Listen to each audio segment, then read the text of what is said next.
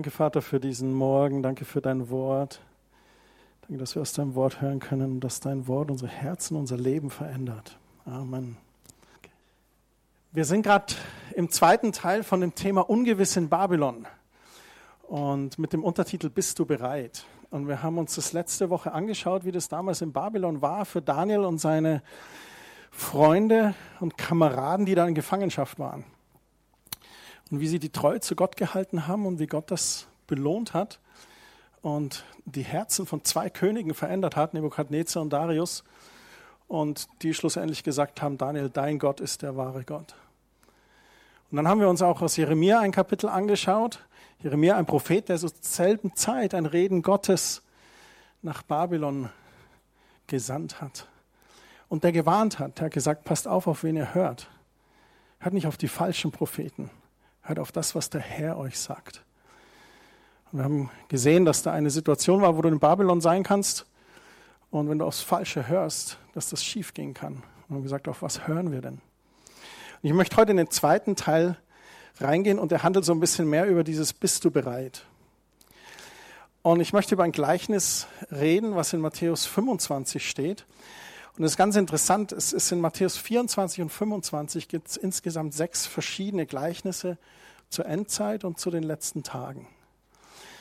Und äh, man geht davon aus, dass Jesus alle diese Dinge im Verlauf des Dienstags oder Dienstagabend zu seinen Jüngern gesprochen hat, bevor er dann am Freitag oder quasi Donnerstagnacht in Gethsemane verhaftet wurde. Also wir sind ja ganz kurz vor der Kreuzigung. Und ich denke mal so, ähm, an diesem, man sagt so berühmte letzte Worte von bekannten Persönlichkeiten. Was haben die ähm, gesagt? Und dann möchte ich dieses Gleichnis von den zehn Jungfrauen anschauen mit euch und was das für uns bedeuten würde, für unser heutiges Babylon.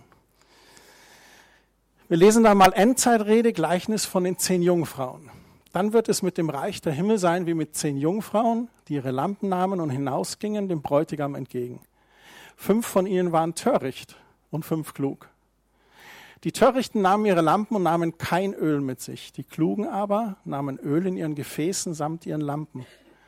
Als aber der Bräutigam auf sich warten ließ, wurden sie alle schläfrig und schliefen ein. Um Mitternacht aber entstand ein Geschrei, siehe, der Bräutigam geht hinaus ihm entgegen. Da standen alle Jungfrauen auf und schmückten ihre Lampen. Die Törichten aber sprachen zu den Klugen, gebt uns von eurem Öl, denn unsere Lampen sind erloschen. Die Klugen aber antworteten und sagten, nein, damit es nicht etwa für uns und euch nicht ausreiche. Geht lieber hin zu den Verkäufern und kauft für euch selbst.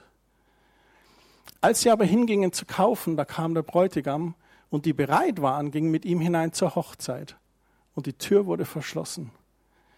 Später aber kommen auch die übrigen Jungfrauen und sagen, Herr, Herr, öffne uns. Er aber antwortete und sprach, wahrlich, ich sage euch, ich kenne euch nicht. Und dann ein wichtiger Satz hier, Vers 13, so wacht nun, denn ihr wisst weder den Tag noch die Stunde. Ein Gleichnis über das Reich der Himmel. Dieser Ausdruck Reich der Himmel, der kommt nur in Matthäus vor. Und zwar 32 Mal. In den anderen Evangelien steht meistens das Reich Gottes.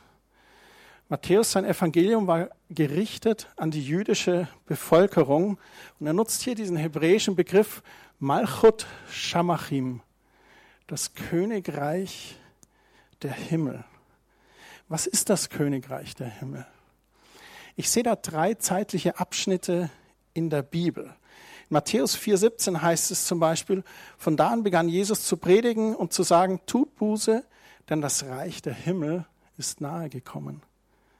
Hier auf der Erde ist Jesus der König und er ruft die Menschen auf, ihre Sünden zu bereuen und zu bekennen. Tut Buße, denn das Königreich des Herrn, das Königreich der Himmel ist nahe gekommen. Das ist für mich so ein erster zeitlicher Abschnitt. Jesus, der Sohn Gottes, ist auf Erden und durch, das, durch Jesus ist das Königreich ganz nah. Es gibt eine zweite Stelle in Lukas 17. Da wird er von den Pharisäern gefragt, na wann kommt denn das Reich Gottes? Und er antwortete ihnen und sprach, das Reich Gottes kommt nicht so, dass man es beobachten könnte. Auch wird man nicht sagen, siehe hier oder siehe dort. Also er sagt, das Reich Gottes ist nicht was, was du an Grenzen festmachen kannst oder an Mauern oder an Zollbeamten. Denn siehe, das Reich Gottes ist mitten unter euch. Und damit meint er sich, der König Messias ist gekommen, die Königsherrschaft ist nah hier auf Erden.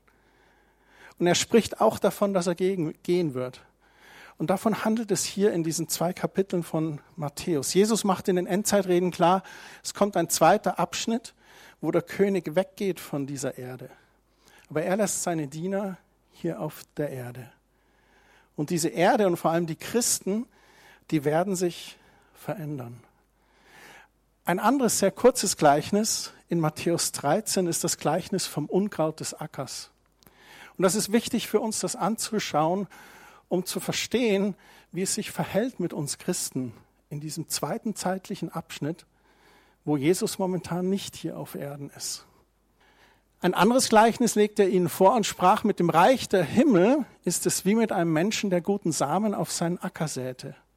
Während aber die Menschen schliefen, da kam sein Feind und säte Unkraut mitten unter den Weizen und ging weg. Das Unkraut im Griechischen hier ist ein Unkraut, das Lolch heißt. L-O-L-C-H, Lolch. Schwierig auszusprechen als Deutscher. Und das Interessante ist, Lolch ist dem Weizen sehr ähnlich in Form und Größe. Schaut absolut identisch aus beim Heranwachsen. Und erst zur Zeit der Frucht zeigt sich der Unterschied, nämlich in der Körnerfarbe. Weizenkörner sind hell oder weiß dann, wenn Weizen sehr reif ist, wird er weiß. Und Lolch hat schwarze Körner. Das Interessante ist, Lolch hat auch festere Wurzeln als Weizen. Also würde man während dem Wachstum versuchen, den rauszuziehen, zieht man das Gute mit raus. Jemand hier, der schon mal Giersch aus dem Garten rausgeholt hat? Okay, ihr wisst, wovon ich rede. Und deswegen muss man mit dem Ausreißen auch bis zur ausgewachsenen Ernte warten. Und da kann man das dann machen. Da kann man dann trennen zwischen guter und schlechter Saat. Und ich glaube, für Jesus ist der Zeitpunkt der Ernte klar. Das ist, wenn der Menschensohn wiederkommen wird. Und ich glaube, er spricht hier von diesem zweiten zeitlichen Abschnitt des Königsreichs der Himmel im Wachstum der Felder. Und ich glaube, er spricht davon, dass es eine Vermischung geben wird von Nachfolgern Jesus. Echte, das ist der Weizen, oder solche, die, ich nenne sie mal, nur Namenschristen sind, das Unkraut. Und so gesehen könnte man sagen, dieser, dieses Reich Gottes oder dieses Reich der Himmel im zweiten Abschnitt, das ist eigentlich die letzten 2000 Jahre Kirchengeschichte in der Christenheit. Und wenn man mal da zurückschaut, da gab es viele feurige, erweckte Christen und dann gab es aber auch viele sogenannte Namenschristen, die sogar im Namen des Herrn Schindluder getrieben haben, für Geld Sündenvergebung angeboten haben, etc. Also eine totale Vermischung von echten und unechten Christen, echtes Weizen und falsches Unkraut. Und dann gibt es aber den dritten zeitlichen Abschnitt. Und der König kommt noch einmal, um dann sein weltweites Friedensreich aufzurichten. Und davon handelt dieses Gleichnis von den zehn Jungfrauen. Das ist ein Bild eigentlich aus den damaligen Hochzeitssitten in Israel der Moment der Heimholung der Braut, das war ein Riesending. Die Braut, die wird vorbereitet im Haus, schick gemacht, schön gemacht, Haare geflochten, Blüten ins Haar, ein Schleier, das Kleid, alles, was es so braucht. Und als die Braut vorbereitet in ihrem Haus, und dann kommt der große Moment, dann kommt der Bräutigam und holt sie ab zur Hochzeit. Und das ist genau hier das Thema. Diese Heimholung der Braut. Der Bräutigam holt sich seine Braut auf die er sehnlichst wartet. Und ich kann heute nicht drüber sprechen, ohne ein paar Verse aus dem Hohelied zu zitieren. Gleich am Anfang. Das Hohelied der Liebe. Ein Liebesgedicht zwischen zwei Liebenden. Wir haben hier ganz am Anfang Kapitel 1, Vers 1. Das Lied der Lieder von Salomo, beginnend mit Sulamit. Sulamit, die Braut, die spricht quasi. Er küsse mich mit den Küssen seines Mundes denn deine Liebe ist besser als Wein. Lieblich duften deine Salben. Dein Name ist wie ausgegossenes Salböl. Und dann steht hier, und darum lieben dich die Jungfrauen. Zieh mich dir nach, so laufen wir. Der König hat mich in seine Gemächer gebracht. Wir wollen uns jauchzen und uns freuen an dir, wollen deine Liebe preisen mehr als Wein. Mit Recht haben sie dich lieb. Und hier wird auch von den Jungfrauen gesprochen. Die Jungfrauen, das sind die Freundinnen der Braut. Die sind nicht verliebt in den König, aber sie sind überzeugt, dass die liebe Sulla mit den Richtigen bekommen hat. Sie schätzen den Bräutigam. Die Jungfrauen, die freuen sich mit, sind aber selber ehelos. Das ist so wie die Trauzeuginnen heutzutage vielleicht. Oder die Bridesmaids und so, diese Gruppen. Und das ist gar nicht so leicht, einer anderen Frau als Jungfrau beim Heiraten zuzusehen, weil man sich natürlich auch sehnt. Ihr habt das ganz nah vor Augen. Ähm. Aber die freuen sich mit. Die freuen sich einfach. Und so beschreibt Jesus dieses Bild. Jesus herrscht jetzt schon seit 2000 Jahren hier auf Erden in den Gläubigen, in uns, durch uns. Wird sein Reich gerade hier gebaut. Aber wenn Jesus wieder zurückkommt, dann wird er alle Regierungen auf der Erde ablesen. Da wird er König sein, hier physisch auf dieser Erde regieren. Die Bibel spricht davon für tausend Jahre. Dann gibt es tausend Jahre erstmal ein Hochzeitsfest. Kannst du es vorstellen? Tausend Jahre Party. Oh yeah. Und er schmeißt, glaube ich, die fetteste Hochzeit, sage ich jetzt mal hier im Jugendjargon. Dieses Hochzeitsfest. Ich glaube, in diesem Gleichnis zeigt uns die Bibel in den Jungfrauen, wer wir Christen sind. Also alle zehn Jungfrauen, das sind wiedergeborene Christen, die warten auf den Bräutigam.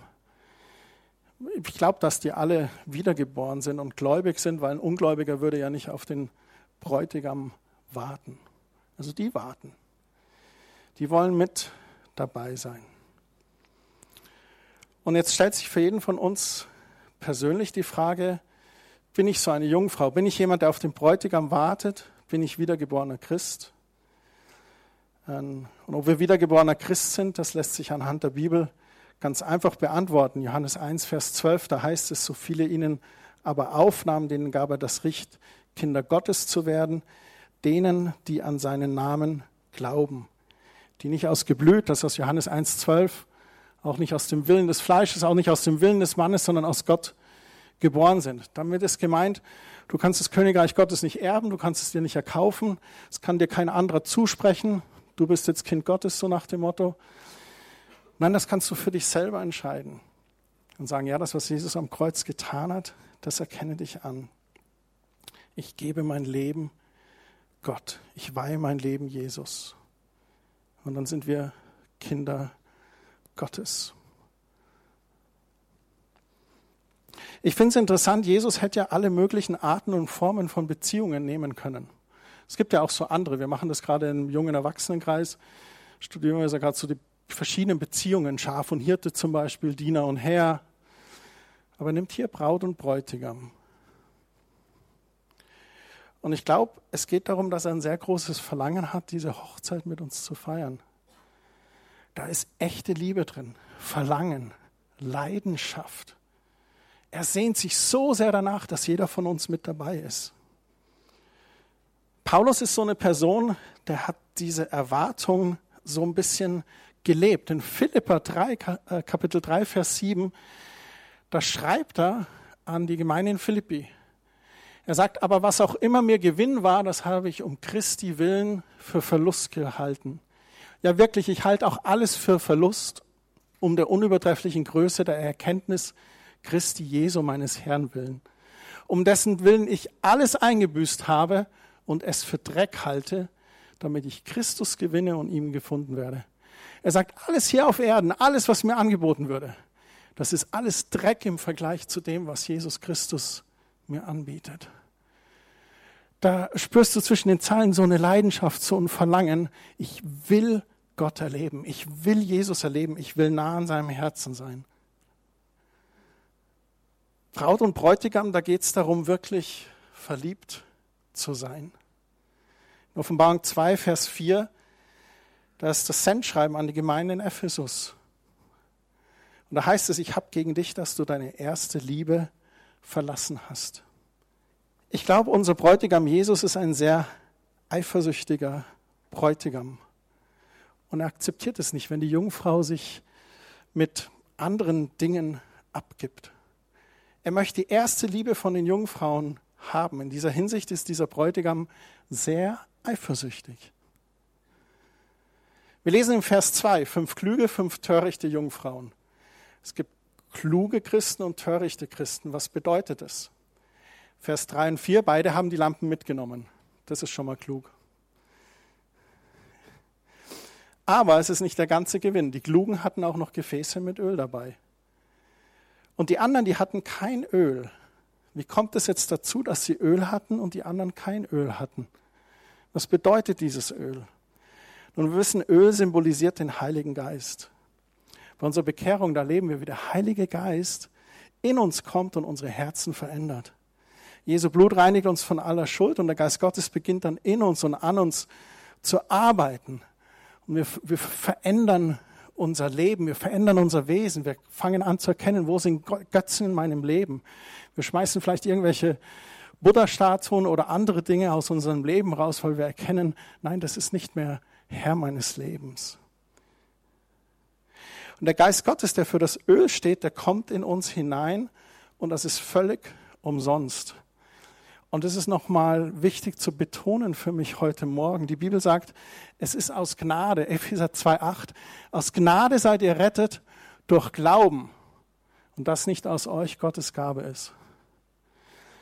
Glaube, Glaube ist ja, dass ich etwas vertraue, was ich nicht sehe. Und der Gläubige vertraut, dass Jesus am Kreuz alle Schuld und Scham getragen hat durch sein Blut. Und das aber aus Gnade, ein, ein Geschenk. Das kann ich mir nicht erarbeiten, da muss ich nichts tun. Und es macht dieses Hochzeitsfest so besonders. Jeder ist eingeladen und es ist ein Geschenk für dich. Du darfst es annehmen. Mich fordert diese Gnade und Liebe von Gott heraus. Weil ich als Mensch gewohnt bin, wenn mir jemand was gibt, möchte ich etwas zurückgeben. Und Jesus sagt ja, er möchte die erste Liebe sein. Und das ist ein sehr wichtiger Punkt in unserer täglichen Ausrichtung als Christen auch. Wir müssen uns die Frage stellen, ist Jesus Christus für mich wirklich das Zentrum meines ganzen Seins? In allen Schubladen meines Lebens. Johannes warnt da in seinen Briefen darin, 1. Johannes 2, Vers 15, liebt nicht die Welt noch, was in der Welt ist. Wenn jemand die Welt liebt, ist die Liebe des Vaters nicht in ihm. Denn alles, was in der Welt ist, die Begierde des Fleisches, die Begierde der Augen, der Hochmut, der Stolz des Lebens, ist nicht vom Vater, sondern ist von der Welt. Und die Welt vergeht und ihre Begierde. Wer aber den Willen Gottes tut, bleibt in Ewigkeit. Das ist eine der Stellen, die schon so ein bisschen andeutet, da gibt es einen Unterschied zwischen einem hingegebenen Christsein und einem Namenschristen sein. Johannes sagt hier, wer den Willen Gottes tut, der bleibt in Ewigkeit. Und er beschreibt in diesen Versen auch, es gibt eine Konkurrenz zu der Liebe zu Christus. Und es macht es echt herausfordernd für den Bräutigam. Weil der Bräutigam ist gerade nicht da oder präsent oder greifbar. Und trotzdem er so eifersüchtig ist und eifert um unsere Liebe und die uns da gewinnen möchte, muss er doch vertrauen, dass wir das irgendwie auf die Reihe kriegen und selber erkennen, wie kostbar das Ganze ist und ihm auch diese Hingabe und Liebe geben. Und viele Dinge in dieser Welt sind nicht schlecht, keine Frage. Aber nicht alles ist gut. Und vor allem ist es nicht gut, wenn es Jesus auf seinem Thron ersetzt. Und es darf nicht die Liebe zu unserem Bräutigam ersetzen. Und da kann man sich darüber Gedanken machen, was erfüllt eigentlich meine Sehnsucht und meine Wünsche? Was füllt mein Herz aus? Was ersetzt die Sehnsucht nach Jesus Christus in meinem Herzen? Und ich habe das letzte Woche erzählt. Ich bin da gerade auf so einer zwei, fast dreimonatigen Reise mittlerweile, ähm, wo ich erkenne, wo ich religiös geworden bin, wo ich traditionell geworden bin, wo ich kalt oder lau geworden bin und wo ich gemerkt habe, wow, das sind Dinge, da muss ich echt Buße tun. Ich möchte, mein, mein Herz soll erfüllt sein von Jesus. von seiner Liebe, von dem, was er für mich hat. Und ich merke ganz oft, es ist so dieses, der Hochmut des Lebens, so dieser Stolz, ich kann es alleine. Kann ich nicht. Ja, ich brauche Gott so sehr, Jesus so sehr in mir. Und die Welt, die ringt aber darum. Die Welt will unser Herz in Anspruch nehmen. Aber wir sehen, diese Dinge werden alle vergehen. Und das müssen wir sehr deutlich vor Augen haben. Wir können nicht beides tun. Wir können nicht Gott und die Welt lieben. Das funktioniert nicht. Du kannst nicht den Bräutigam lieben und dann noch eine Freundin nebendran haben. Wenn wir das eskalieren lassen, dann sind wir eigentlich im Ehebruch mit Jesus. Aber den Willen Gottes zu tun, da ist etwas, was in Ewigkeit bleibt. Und das ist, glaube ich, etwas, wo wir symbolisch gesehen Öl gewinnen können. Die Schrift ist dann noch sehr klarer und direkter. Und ich weiß, Gott ist ein wunderbarer, liebevoller Gott und sein Wort segnet uns sehr. Aber sein Wort fordert uns auch heraus. Und ich glaube, letzte Woche war schon eine Predigt, die von uns herausfordernd war. Und heute wird das auch so sein. Ich kann dir heute schon sagen, wenn wir beim Ende sind, wirst du herausgefordert sein, weil Gottes Wort fordert dich raus, dich zu positionieren. Aber mit einer guten Wahl. Ich setze vor dich Tod und Leben, wähle das Leben. In Hebräer 12, Vers 14, da heißt es, jagt dem Frieden mit allen nach und der Heiligung, ohne die niemand den Herrn schauen wird. Ich kenne einen Spruch, da heißt es, dass die Leute mehr nach Glückseligkeit suchen statt nach Heiligung. Und der ist im, im Englischen, klingt er noch ein bisschen schöner. Da heißt es im Englischen, heißt es, in some churches, Christians are looking for happiness instead of holiness.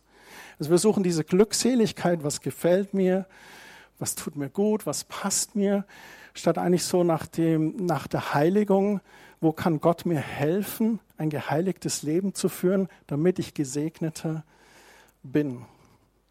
Gott ist heilig. Und wir sind vom naturell unheiligen Sünde geboren, aber wir werden durch Jesu Blut erlöst und gereinigt. Wir haben das vorhin gesungen, heilig, heilig, heilig. Und Dank sei Gott, dass er immer wieder geduldig ist mit uns. Das sagt auch Johannes in seinem in seinen Briefen, wenn du gesündigt hast, dann ist er treu und gerecht und er vergibt dir gerne. Ich liebe es, dass das gerne drin steht. Ist nicht so pragmatisch, sondern nee, er vergibt dir mit Leidenschaft, da wo du aufrichtig kommst. Aber es geht darum, sich vorzubereiten auf die Hochzeit. Ich weiß das noch bei Kerstin und bei mir, wir haben uns vorbereitet auf die Hochzeit. Es war wie ein Prozess der Heiligung. Und warum die Heiligung? Nun aus zwei Gründen. Einmal, um ein besseres Leben hier auf Erden zu leben, befreit von Sünde und Schmutz. Und als zweites, weil wir hier lesen, damit wir den Herrn sehen werden, damit wir bereit sind für die Hochzeit. So ein, ein, ein Punkt, wo sich Liebe zu Gott zeigt, ist Heiligung. Ein anderer Punkt ist, Liebe zu Gott zeigt sich nicht nur in Heiligung, sondern auch in Taten. Matthäus 7, Vers 21 und 23. Ich habe gedacht, heute hauen wir so richtig rein. Nicht jeder, der zu mir sagt, Herr, Herr, wird in das Reich der Himmel hineinkommen, sondern wer den Willen meines Vaters tut, der in den Himmeln ist. Viele werden an jedem Tage zu mir sagen, Herr, Herr. Diese, diese Doppelung Herr, Herr ist eine Betonung aus dem Hebräischen und Doppelung bedeutet immer, das ist was Wichtiges. Also es ist wie so eine doppelte Anrede. Ist kein Schreibfehler haben wir nicht durch deinen Namen geweissagt und durch deinen Namen Dämonen ausgetrieben und durch deinen Namen viele Wunderwerke getan? Und dann werde ich ihnen bekennen, ich habe euch niemals gekannt. Weicht von mir, ihr Übeltäter. Und es ist krass, wie er das hier beschreibt, dass jemand, der hat in Jesu Namen geweissagt, Dämonen ausgetrieben, sogar Wunder getan,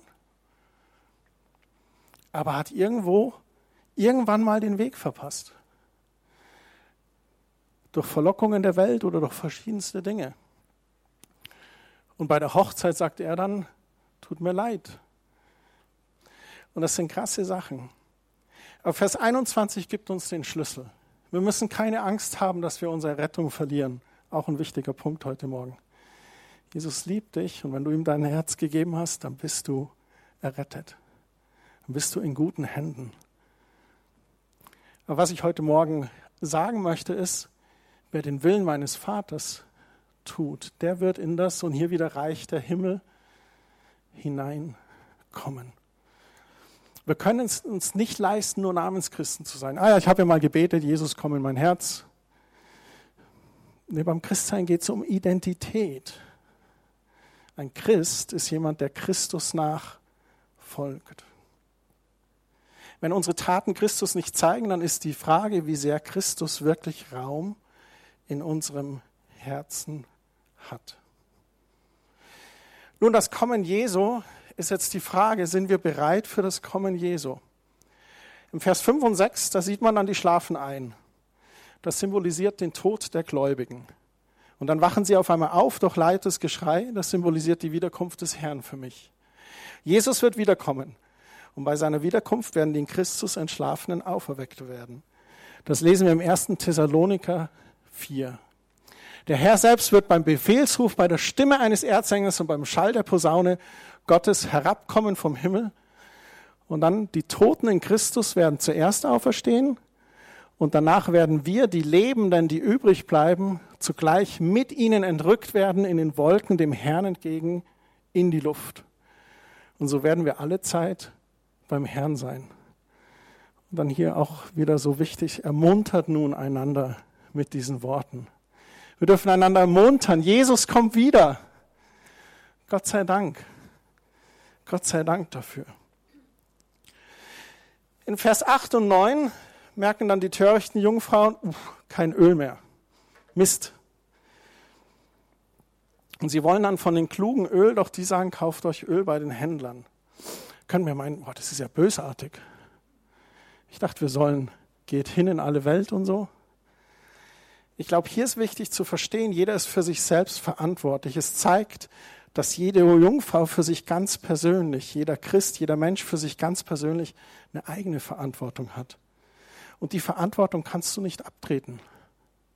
Wenn Jesus dann kommt in den Wolken und jemand, der bisher Jesus nicht gefolgt hat, das Ganze so ein bisschen mitkriegt und dich, während du so hinauffasst, noch kurz so am Fuß, nimm mich mit, nimm mich mit, dann ist eben die Antwort, die Entscheidung liegt bei dir.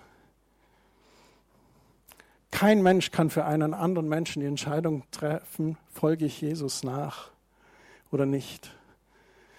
Und wir müssen eines Tages auch bei Gott Rechenschaft abgeben.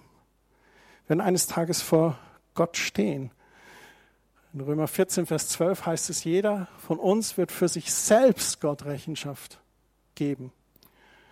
Und 2. Korinther 5, Vers 10, wir müssen alle vor dem Richterstuhl Christi offenbar werden, damit jeder empfängt, was er durch den Leib vollbracht, dementsprechend, was er getan hat, es sei Gutes oder Böses. Das heißt, für uns Christen selber werden wir eines Tages vor ihm stehen, den Lohn empfangen. Und im Gleichnis von den Jungfrauen sehen wir, fünf haben den Lohn empfangen. Sie gehen ein zum Fest. Und das ist ein wunderbarer Lohn. Und dann heißt es im Vers 10 eben, während die anderen aber hingingen, um noch schnell was zu kaufen, da kam der Bräutigam, die Hochzeit begann, die Tür wurde verschlossen. Und dann beginnt dieses tausendjährige Reich der Hochzeit. Auf das tausendjährige Reich kann ich heute nicht eingehen. Ähm, das sprengt einfach den Rahmen. Ähm, genau. So die fünf Klugen mit Öl in den Lampen. Wer sind die für mich? Ich glaube, das sind einfach echte Gläubige mit einer echten Zuwendung zu Gott. Die sind versiegelt mit dem Heiligen Geist. Die fünf Törichten, die haben sich aber, glaube ich, abgekehrt von einem aufrichtigen, hingegebenen Leben mit Jesus. Die lieben vielleicht die Welt und nicht Jesus. Die sind abgelenkt und geteilten Herzens. Die verstehen den Segen der Heiligung nicht und jagen ihr deswegen nicht nach. Die haben sich vielleicht mal bekehrt, aber sie sehnen sich nicht danach, den Willen Gottes zu erfüllen. Ihr Leben zeigt keine Taten. Das sind Namenschristen, aber keine Nachfolger Jesu. Die haben den schmalen Weg verlassen, die Lampe ist leer, das Öl ist aufgebraucht. Und das ist eigentlich, was das Gleichnis uns aufzeigt. Und da möchte ich jetzt abschließen mit, wenn Jesus wiederkommt und seine Braut zum Fest holt, da wird es eine Scheidung geben zwischen echten wiedergeborenen Christen und sogenannten Namenschristen, glaube ich. Die Namenschristen sind verführt worden. Die Tür schließt sich vor den Augen. Und es klingt jetzt sehr krass. Es gibt ein zu spät. Wir sehen das bei Noah. Noah hatte alle gewarnt, aber keiner wollte hören. Und als sich die Tore der Arche schlossen, der Regen vom Himmel stürzte, hätten sich wahrscheinlich einige lieber vorher für eine Fahrkarte in der Arche bemüht. Aber sie hörten nicht. Und deswegen ist dieses Gleichnis eigentlich eine große Warnung an uns alle. Hat deine Lampe genügend Öl und brennt dein Licht wirklich? Bist du wirklich von ganzem Herzen von neuem geboren? Hast du eine Umkehr von alten Wegen zu Gottes Wegen vollzogen. Und das bedeutet nicht perfekt sein zu müssen, gar keine Frage. Ich habe euch selber gerade erzählt, ich habe mit 16 Jahren mein Leben Jesus anvertraut. Jetzt bin ich 51 und in, selbst nach 34 Jahren erkenne ich immer noch, boah, da braucht es eine neue Zuwendung. Die Frage ist einfach, bin ich in diesem Prozess? Ist mein Herz weich? Lasse ich mir von Gott was sagen? Bin ich in Gottes Wort? Erkenne ich die Wahrheiten von Gottes Wort und wie wirksam sie sind zur Heiligung? Offenbart mir der Heilige Geist Gottes Wege und folge ich diesen auch? Liebe ich Jesus so sehr, dass sich das in meinen Taten zeigt? Und ich habe für mich persönlich entschlossen, das darf mir nicht passieren, dass ich draußen stehen bleibe. Ich möchte auf jeden Fall eine dieser fünf klugen Jungfrauen sein. Und das ist echt wieder ganz neu, das Ziel und Zentrum in meinem Leben. Ich muss Öl haben, ohne Wenn und Aber, sonst bin ich tausend Jahre lang irgendwo ausgesperrt von der Hochzeit. Was machen die klugen Jungfrauen? Offenbarung 19. Ich hörte etwas wie eine Stimme einer großen Volksmenge. Wie ein Rauschen vieler Wasser, wie ein Rollen starker Donner. Die sprachen Halleluja, denn der Herr, unser Gott, der Allmächtige, hat die Herrschaft angetreten. Lasst uns fröhlich sein und jubeln und ihm die Ehre geben, denn die Hochzeit des Lammes ist gekommen. Und seine Frau hat sich bereit gemacht. Und ihr wurde gegeben, dass sie sich kleidete in feine Leinwand, glänzend rein, denn die feine Leinwand sind die gerechten Taten der Heiligen. Und spricht zu mir, schreibe, glückselig die eingeladen sind zum Hochzeitsmahl des Lammes. Und er spricht zu mir, dies sind die wahrhaftigen Worte Gottes. Das ist das Hochzeitsfest. Und das bewegt mich sehr. Und ich möchte kurz für alle, die dieses Video anschauen, einfach ermutigen, sich mit diesem Thema auseinanderzusetzen, ins Herz zu horchen. Und im Anschluss wird ein Gebet eingeblendet. Und da möchte ich ermutigen, das Gebet einfach zu sprechen und diesen Schritt auf Gott hinzugehen.